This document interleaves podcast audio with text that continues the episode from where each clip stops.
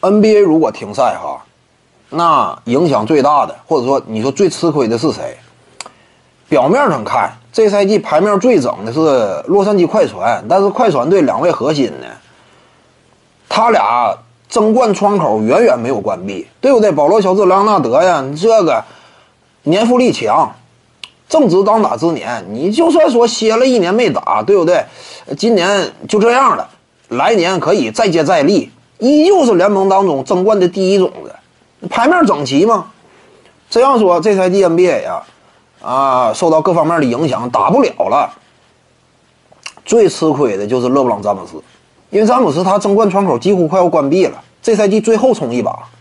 你别看说呢，整体牌面啊不如快船队有实力，但是起码还能够冲一下，因为季后赛就是这样，你任何这个偶然意外都有可能发生。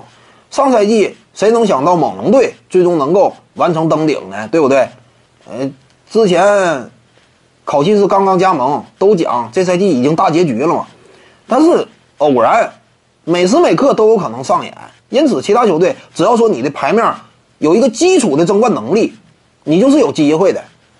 所以这赛季呢，湖人队有机会，詹姆斯有机会，再度率领球队啊冲一下冠军。但一旦这赛季因为各方面因素啊打不了的话，那詹姆斯点背了，那最后的一个争冠机会就没了。你等来年再再冲啊，那就非常费劲。三十六七的一个老汉，你让他再扛起球队重任，争夺冠军呢？一般来讲，这种重任呢，扛有点扛不动了。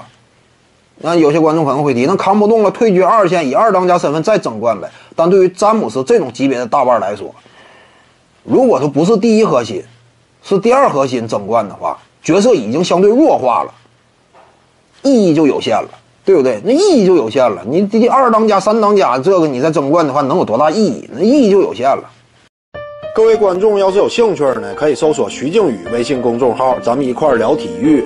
中南体育独到见解就是语说体育，欢迎各位光临指导。